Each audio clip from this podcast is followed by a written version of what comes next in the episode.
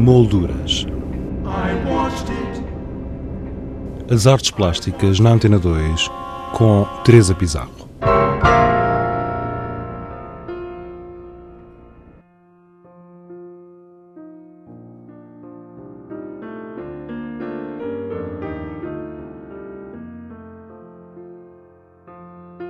A Sociedade Nacional de Belas Artes presta homenagem a Fernando de Azevedo com duas exposições e uma série de mesas redondas.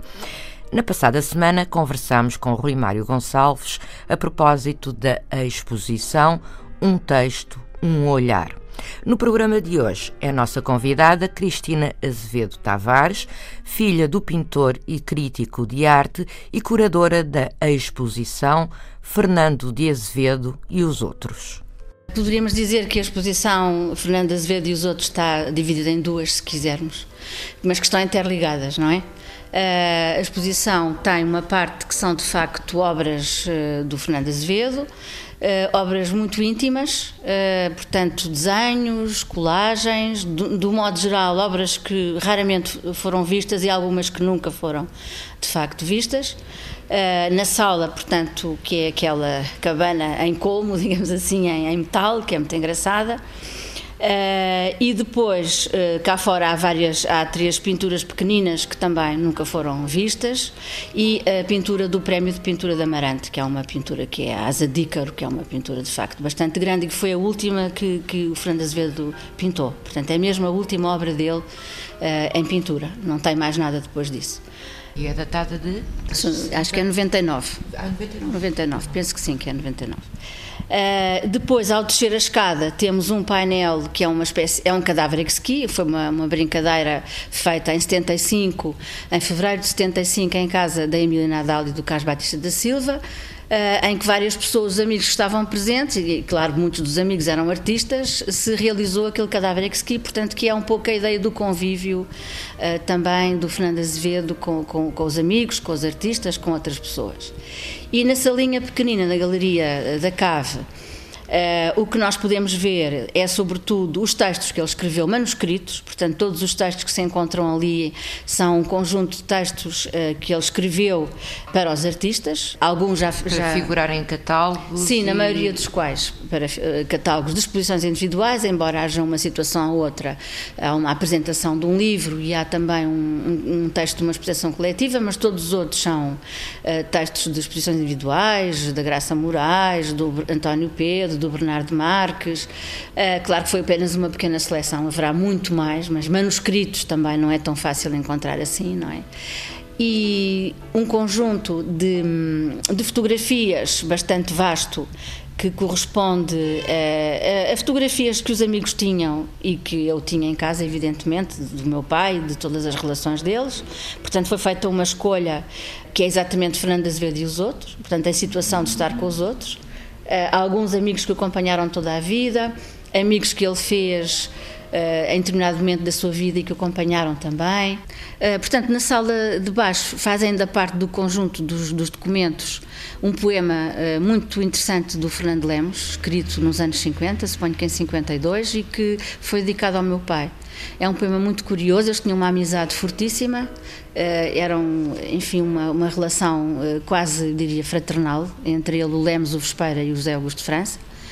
E este poema uh, realmente é muito, muito interessante porque mostra muito a, a frontalidade e a, e a coragem do, do, Fernando Lemos. Explica até um pouco porque é que ele deixou Portugal.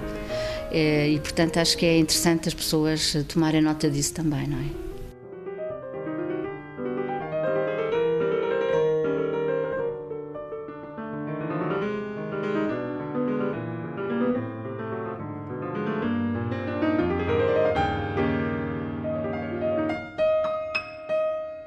Vamos deixar os outros e conhecer o outro lado de Fernando de Azevedo através das memórias da sua filha. O pai era uma pessoa eh, um bocadinho vulgar, se assim se pode dizer, porque por um lado era uma pessoa que vivia noutro mundo que não era este, não é?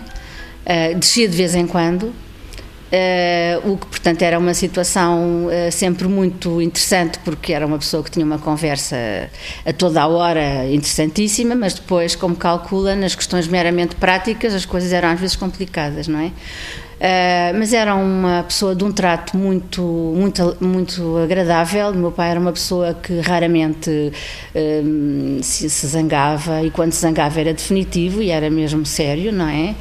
Eh, eu tinha uma relação muito privilegiada com ele, sempre tive. Era filha única e, e, gostava muito dele e dava muito bem com ele. Assim como a minha mãe, também tínhamos uma relação ótima e, portanto, aprendi muito com ele, porque, evidentemente, desde pequenina. Ele tinha essa disponibilidade?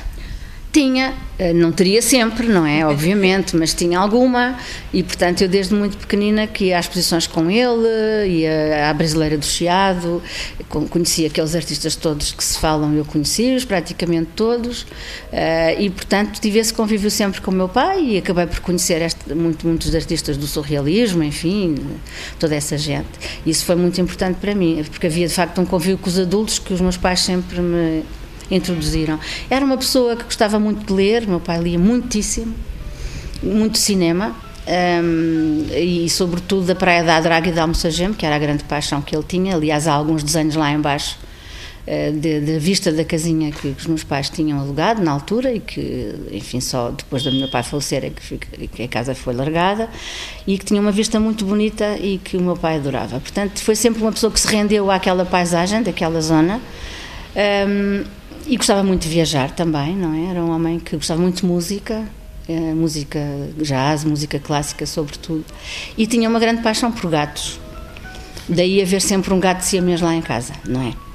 Uh, que saltava, um deles saltava para as costas dele, enquanto ele pintava, ele estava nos ombros ou em cima do, enfim, do, do estirador. Uh, era uma pessoa com um trato muito interessante, de facto, era um homem notável e um, um amigo, um companheiro. Cristina Azevedo Tavares, curadora da exposição Fernando de Azevedo e os outros, patente na Sociedade Nacional de Belas Artes até o dia 30 de abril. Para conhecer algumas das obras expostas ou saber ao pormenor o calendário das mesas redondas, aceda ao blog do programa em rtp.pt/molduras.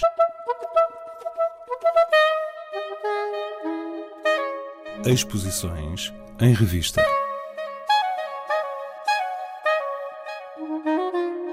O Fórum Eugênio de Almeida, em Évora, apresenta Fábulas Contadas, Almada e Bordalo, uma mostra constituída por 54 desenhos originais de Almada Negreiros e algumas cerâmicas de Bordal Pinheiro.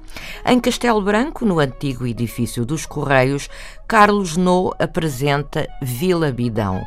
Nesta mostra podemos ver uma série de instalações que o artista realizou ao longo de 2011.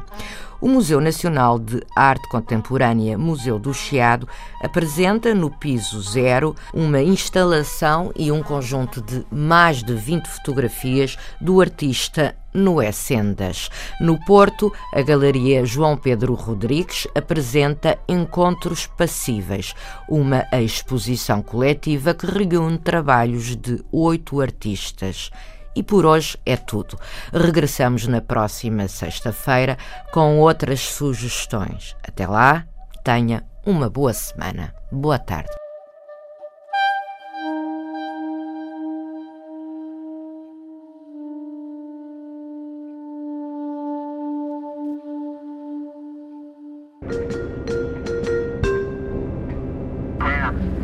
Molduras as artes plásticas na Antena 2 com Teresa Pizarro.